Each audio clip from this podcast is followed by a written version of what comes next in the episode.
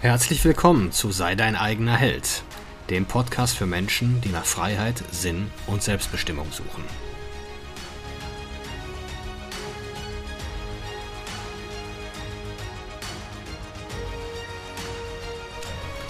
Mein Name ist Marcel Manten, ich bin Familienvater und Unternehmer und in diesem Podcast möchte ich die Erkenntnisse und Lektionen mit euch teilen, die mich das Leben auf meinem Weg bisher gelehrt hat. Ja, das Nice Guy Syndrome. Das ist eigentlich ein krasses Anpassungsverhalten. Also wir Kinder, als, als Kinder ähm, waren wir zwei Strategien, um uns die Aufmerksamkeit und Liebe unserer Eltern zu sichern. Und das ist einmal durch Anpassung oder durch Auflehnung, Rebellion. Ähm, die Rebellierer kommen später wesentlich besser durchs Leben. Also die werden es einfacher haben, äh, haben auch eher ein Gefühl für sich selbst und vertrauen sich selbst auch viel mehr. Das Tückische an diesem Anpassungsverhalten ist halt, äh, dass es zunehmend reaktiv stattfindet. Das Kind lernt sehr genau, entwickelt sehr, sehr äh, weiche Antennen dafür oder sensible Antennen dafür, wie andere Menschen sich gerade verhalten und wie diese Menschen zu ihm stehen könnten. Und dann fängt es halt an, seinerseits zu manipulieren, diese Stimmung zu äh, verändern. Also es lernt eigentlich nie zu wirklich authentischen Gefühlen zu stehen, wie Wut, Zorn, Trauer und so weiter, sondern geht immer in die Anpassung und zeigt das Gefühl, die Emotion und die Reaktion, die gerade erwartet oder erwünscht wird. Und das wirklich Tückische daran ist, dass gerade Männer äh, dieses Verhalten dann mit in ihr Datingleben nehmen, also das Erwachsenenleben und gehen dann in die Partnerwahl und fallen dann halt dadurch auf, dass die immer besonders lieb und nett sind und ähm, äh, ja und also ja, also gerade in der Beziehung, also weniger so im Datingverhalten, da ist es vielleicht noch gar nicht mal so äh, offensichtlich, aber wenn dann, äh, wenn es dann konkret wird, dann gehen sie sehr stark in die Anpassung, machen so diesen Pfiffi, diesen, ah, ich mach dir alles recht, diesen Pleaser. Und äh, die Frau denkt so im ersten Moment, boah, was ist das ein toller Mann. Aber der Mann erwartet dafür was. Und zwar Zuneigung und Sex. Und wehe dem, das kommt nicht so, wie er sich das vorstellt, und sein Anpassungsverhalten wird nicht sofort belohnt, dann werden diese Männer sehr, sehr ungemütlich.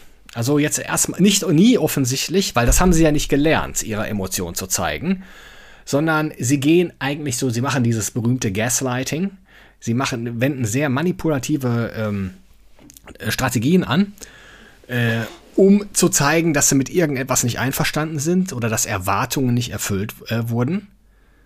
Aber sie werden Erwartungen nie äußern oder Wünsche äußern sondern machen, spielen da so ein ganz seltsames Spiel. Im Grunde, was die machen, ist, die raten ständig oder haben ständig ihre Antennen ausgefahren, was der andere gerade erwartet und sich wünschen könnte, liefern daraufhin auch, aber erwarten, dass der andere oder der Partner genauso weiche und sensible Antennen hat wie er selbst.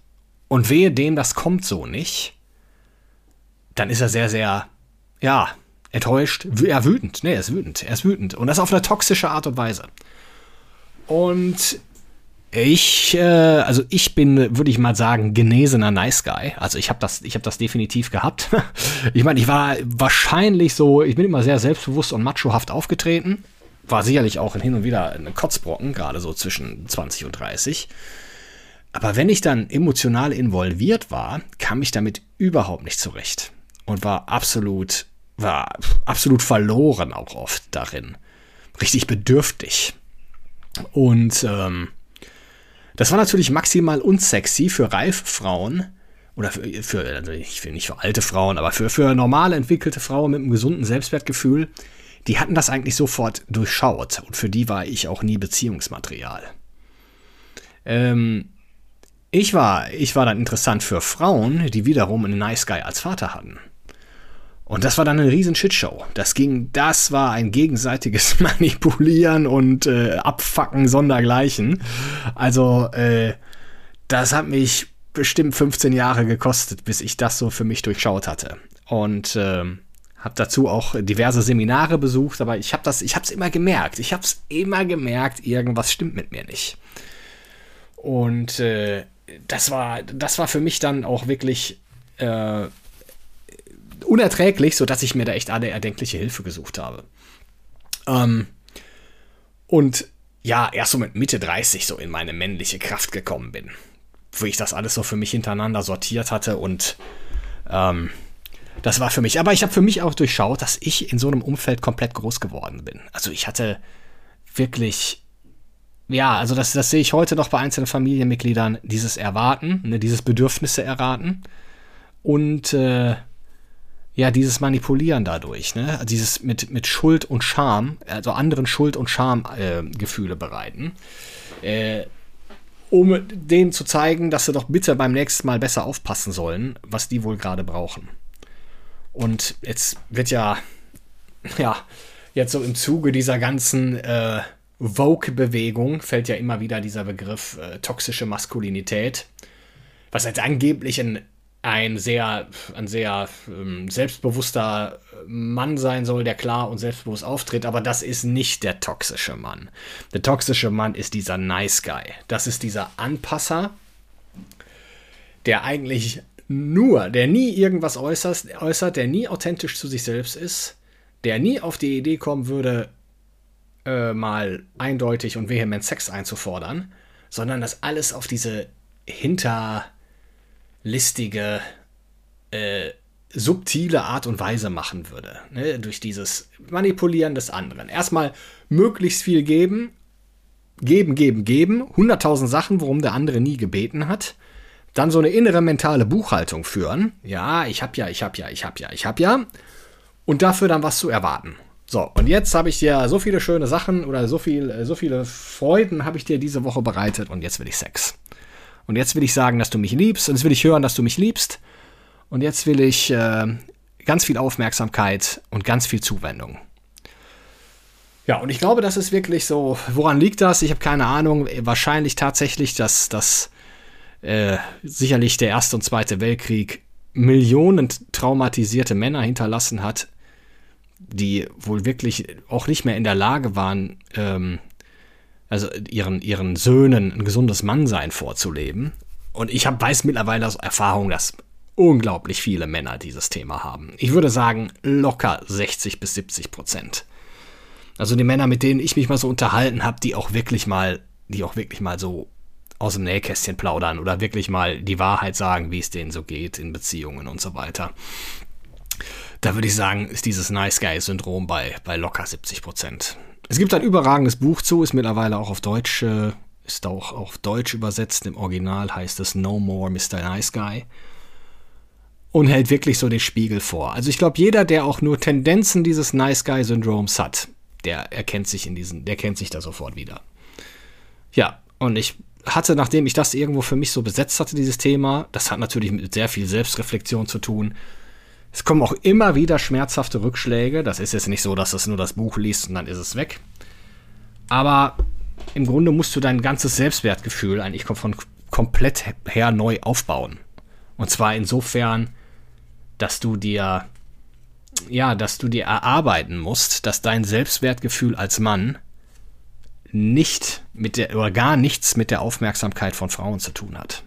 Sondern eigentlich nur damit, was du tust und wie du jeden Tag dafür antrittst, Abmachungen mit dir selbst einzuhalten, um dadurch ein besserer Mann zu werden. Und da natürlich auch diese männlichen Qualitäten entwickeln, auf die eine Frau Wert legt. Sprechen wir noch mal in einer anderen Folge drüber. Ähm, wie gesagt, also ich glaube, dass es, dass es wirklich, also dieses, dieses durchzu, durchbrechen, also diese, dieses über Generationen aufgebaute toxische Verhalten, was wahrscheinlich auch schon epigenetisch ist, weil es ja schon seit mindestens drei Generationen weitergegeben wird.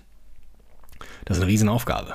Und das ist, glaube ich, gerade für, für, die, ähm, für die Väter von Söhnen äh, wirklich ganz wichtig, dass, dass, die, dass die entsprechend etwas vorleben. Also erstmal müssen sie natürlich an sich selber erkennen. Und dafür ist es eigentlich nie zu spät. Und da, ja, und auch darauf achten, dass sie das auch nicht an ihrem Sohn, an ihren Sohn weitergeben und ihm das vorleben. Also, Nice Guys wollen wir nicht. Wir wollen echte, authentische, selbstbewusste Männer, die ihr Zeug im Griff haben, die täglich antreten, die beste Version ihrer selbst zu werden. Und darauf, das ist auch das Ziel dieses Podcasts. Und ich danke euch, dass ihr zugehört habt. Vielleicht erkennt sich der ein oder andere ja auch wieder und besorgt sich dieses Buch. Viel Erfolg.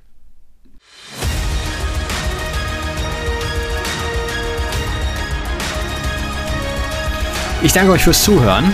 Würde mich freuen, wenn ihr den Podcast abonniert und beim nächsten Mal wieder zuhört. Empfehlt ihn auch gerne weiter. Bis dahin, ich freue mich.